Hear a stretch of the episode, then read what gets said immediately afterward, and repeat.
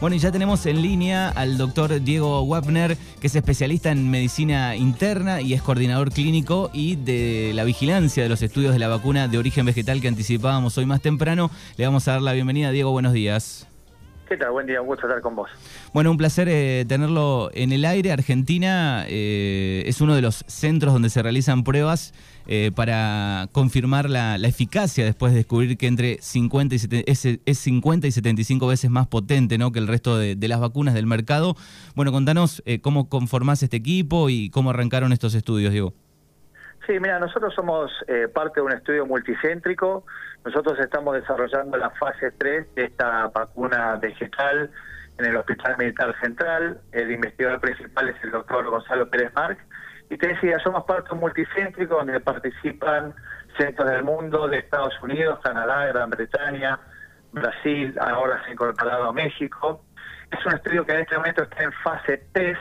Fase 3 quiere decir que estamos en la etapa de comprobar la eficacia de la vacuna y nosotros en este momento somos el, centro de mayor enrolamiento del mundo. El estudio está diseñado para 30.000 voluntarios y nosotros ya hemos enrolado a 7.000 de ellos. Bueno, Argentina, digo, con este estudio y con otros siempre liderando, estando ahí en arriba en, en el mundo, ¿no? Sí, nosotros somos el mismo grupo que desarrollamos el estudio de fase 3 de la vacuna de Pfizer y también fuimos en ese sentido, creo que podemos decirlo con mucho orgullo, eh, el país o el grupo que le dio una de las respuestas al mundo sobre una de las vacunas líderes, así que efectivamente, sí. Bien, eh, ¿de qué estaría conformada esta vacuna? Está, eh, ¿Qué diferencia tiene con las otras que hay ya en el, en el mercado? Sí, eh, se llama vacuna vegetal porque se desarrolla a partir de una planta, una planta del norte de Australia. Su nombre científico, biológico, es Nicotiana ventamiana, es una planta que tiene algún parentesco lejano con el tabaco, eh, en donde el principio, digamos, para desarrollar la vacuna es que esta planta de alguna manera se transforma en una eh, pequeña, una mini fábrica eh, o un mini, lo que llamamos bioreactor, y un bioreactor de que justamente de la proteína, que es la disparadora de las defensas cuando esta vacuna es aplicada al cuerpo. La plataforma se llama eh, VLP o la tecnología. VLP en inglés es Virus Like Particle, o sea, una partícula similar al virus que tiene todas las características para disparar a nuestro sistema inmune mediante la producción de anticuerpos, pero por supuesto ninguna característica infectante del virus, por lo cual cuando aplicamos a los voluntarios esta vacuna, de alguna manera engañamos al sistema inmune de manera tal que cuando efectivamente ingresa el virus con toda su capacidad infectiva, ya tenemos los anticuerpos para blindarnos y no eh, dejar que la enfermedad se desarrolle. Bien, decía que se encuentra en fase 3, ¿esto cómo sigue? Después lo tiene que, eh, digo, hay una fase, hay más fases, después lo tiene que aprobar ANMAT, algún este organismo internacional. Exactamente, la fase 3 es la última fase de, digamos, de investigación en, en clínica en la fase donde nosotros estamos comprobando la eficacia. La eficacia quiere decir que eh, al número de voluntarios que le damos, cuántos de ellos se enferman o no de COVID, ¿sí? Lo que vos te referías que es una vacuna de, digamos, alto poder inmunogénico. ¿Qué quiere decir esto? Que en la fase 2, que es la anterior, demostró hasta 50 a 75 veces mayor capacidad de que nuestro cuerpo, gracias a esta vacuna, desarrolla lo que se llaman anticuerpos neutralizantes o anticuerpos protectores. Así que en condiciones normales, nosotros creemos que de acá a 60 días, si el enrolamiento sigue a este ritmo, la estaría aprobando la FDA. Eh, la FDA, aparte de aprobarla, tiene que aprobarla también este, la entidad reguladora canadiense, porque la biofarma de esta vacuna es de Canadá. Y en función de eso, por supuesto, Argentina en general tiene acuerdos de reciprocidad de aprobación cuando aprueba FDA. Así que en ese caso ADMAT estaría en condiciones también de aprobarlo una vez que está aprobada por los organismos internacionales. Bien, ¿esto podría servir, digamos, eh, para reforzar las que ya están o serían dosis individuales en el día de mañana si llega a ser aprobado? La vacuna esta está diseñada para darse en dos dosis, o sea que nosotros creemos que si todo funciona como, como está funcionando, se va a transformar en una de las vacunas líderes del mercado, una más, pero creemos de las vacunas líderes por capacidad, digamos, y por eficacia.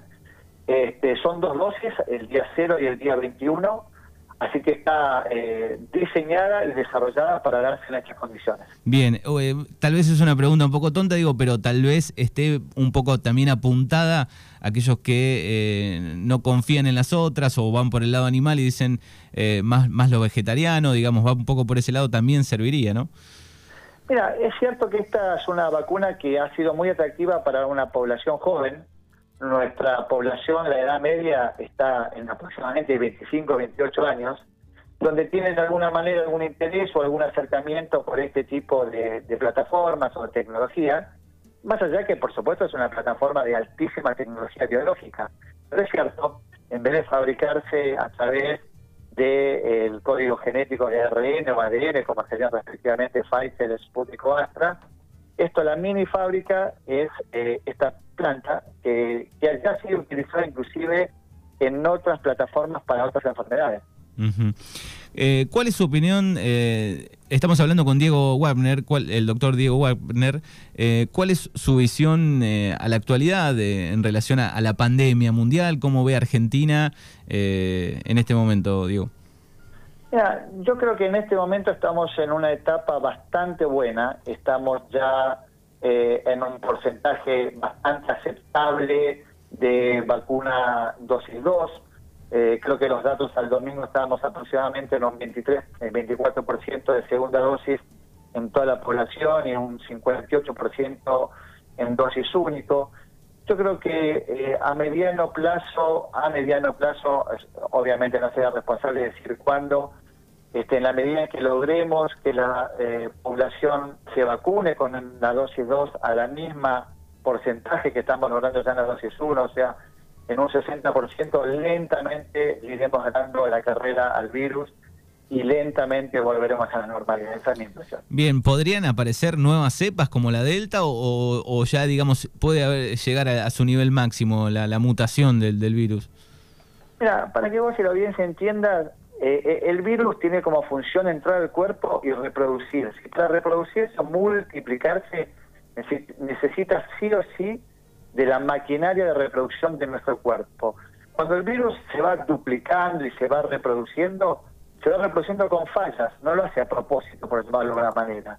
Algunas de esas fallas subsisten, como son justamente las cepas que han surgido, cepa alfa, beta, gamma, ahora la famosa cepa delta en la India. Eh, la, cantidad de variantes son infinitas, pero las que subsisten y realmente son infectantes son pocas. Por eso conocemos estas que se llaman las variantes de, interés. Entonces, posiblemente vayan a surgir, pero esto es algo común, común en la virología, así que no tenemos que estar más preocupados por esto. Aparte creo que el futuro cercano es que las vacunas lentamente van a ir como rediseñándose para las cepas actuales y las cepas futuras, de tal manera que con una sola dosis, o con, me refiero con el esquema que corresponda, vamos a poder eh, combatir a, varias cepas. Bien, ¿y, cuál es su visión sobre, bueno, primera dosis de, una marca eh, y segunda dosis de otra? Si bien ya está este, oficialmente explicado que no sucede nada y que cumple el efecto, digo, ¿cuál es su visión sobre esto? Mira, esto es una experiencia que ya se ha realizado en varios lugares del mundo. España es un estudio muy grande, este, Gran Bretaña es un estudio muy grande, donde ellos, en, el caso de ellos, combinaron hasta con Pfizer. Y son todos estudios que se llaman de no inferioridad. Quiere decir que lo que se prueba es que la vacuna a segunda dosis de mecanismo distinto, que los médicos, ya conocen la palabra, se llama heteróloga, a diferencia de homóloga, que es la misma dosis, en todos los casos han, sido igual al esquema original o superior.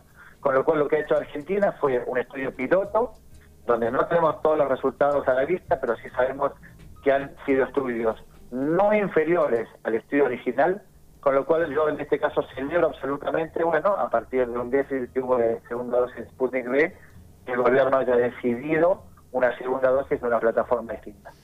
Bien, eh, cualquiera de las vacunas que, tengamos, eh, aunque no tengamos la segunda dosis, no, tenemos primera dosis, eh, no se vence, ¿no? Esa protección. No, justamente el concepto de vencimiento es un error. cuando nosotros nos dan una vacuna, a nosotros nos preparan el sistema inmune para generar anticuerpos y para generar una serie de células que se llaman linfocitos, no importa, que nos dan la memoria, la memoria para que cuando entre el virus o para cuando entre una segunda dosis, rápidamente generemos anticuerpos. Por supuesto que si la segunda dosis la damos en 300 400 días, el cuerpo pierde esa memoria.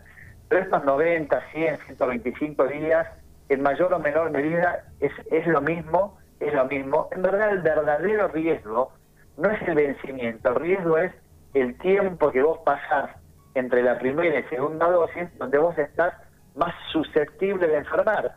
Por ejemplo, y esto es un dato que, ya la audiencia lo conoce o lo, recalco, una sola dosis, tanto para la variante alfa como delta, tanto, por ejemplo, para la vacuna de Astra o Pfizer, que es líder, da una protección para enfermedad sintomática menos del 40%. En cambio, dos dosis dan una protección cercana al 90%. Entonces, ahí está la clave. No tanto el vencimiento, sino el cumplimiento de la segunda dosis, por supuesto en tiempo y forma, en una forma, digamos, lógica. ¿no? Bien, y, se ha comprobado ya después de tanto tiempo, desde las primeras dosis que se ha... Este, se han dado en el mundo, digo que este, son, son eficaces, ¿no? Unas más, unas menos en porcentaje, pero digo, al momento de, de contagiarse al momento de tener el virus, eh, la carga viral, digo, eso eh, está comprobado, ¿no? A lo largo del tiempo, digo, son muy eficaces. Exactamente, mira, todas las vacunas han demostrado que son muy eficaces para lo que los médicos llamamos los puntos duros, que son hospitalización, complicaciones severas y por supuesto muerte. La mayoría de las vacunas tienen eficacia arriba del 85-90% en esos puntos y algunas hasta del 100%. Este, esto no quiere decir que con cualquiera de estas vacunas, inclusive con las vacunas líderes, y esto lo vemos todos los días, nos volvemos a contagiar. De pronto nos falta un poco el, olfato, una agüita en la nariz, un resfrío, una febrícula, pero el objetivo verdadero de la vacuna no es tanto el contagio, que enhorabuena cuando nos evita, y de hecho lo evita, pero eh, es eh, principalmente hospitalización, no entrar en un respirador y por supuesto no fallecer de esta enfermedad. Muy bien. Bueno, eh, muy claro, doctor, le agradecemos por estos minutos y, felicitaciones a usted eh, y a todo el equipo del doctor Pérez Marc, eh, a todo el equipo de científicos del CONICET que están trabajando este, este, a pleno desde que arrancó la pandemia con este tema y, dejando muchísimas horas. Gracias. Bueno, muchas gracias a ustedes por el espacio y esperemos que en la próxima comunicación ya estemos hablando de una nueva vacuna aprobada. Dale, hasta luego, gracias. Que estés muy bien, hasta luego. Así pasaba por Mañanas Urbanas el doctor eh, Diego Wagner eh, con este, las novedades sobre esta vacuna vegetal que está fabricando la Argentina.